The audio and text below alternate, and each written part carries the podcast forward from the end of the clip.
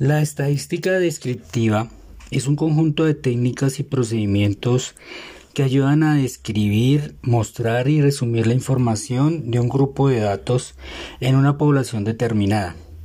compuesta por un conjunto de personas u objetos.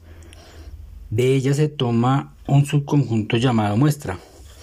en la cual se manejan variables bien sean de carácter cualitativo o cuantitativo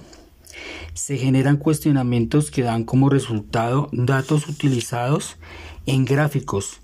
para determinar de manera visual y clara sus resultados. Teniendo en cuenta lo anterior, la importancia de la estadística descriptiva en los planes de seguridad vial radica en la información suministrada en variables como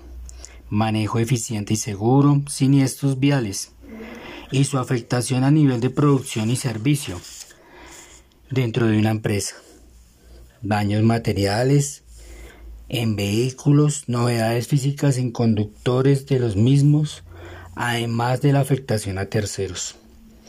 lo cual genera gastos en reparación, indemnización, incapacidades, entre otros. Un plan de seguridad vial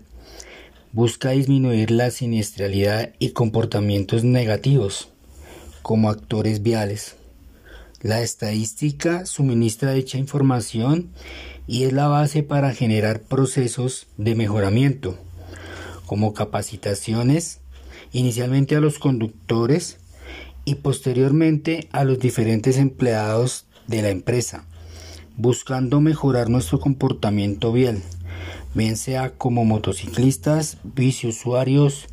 o peatones.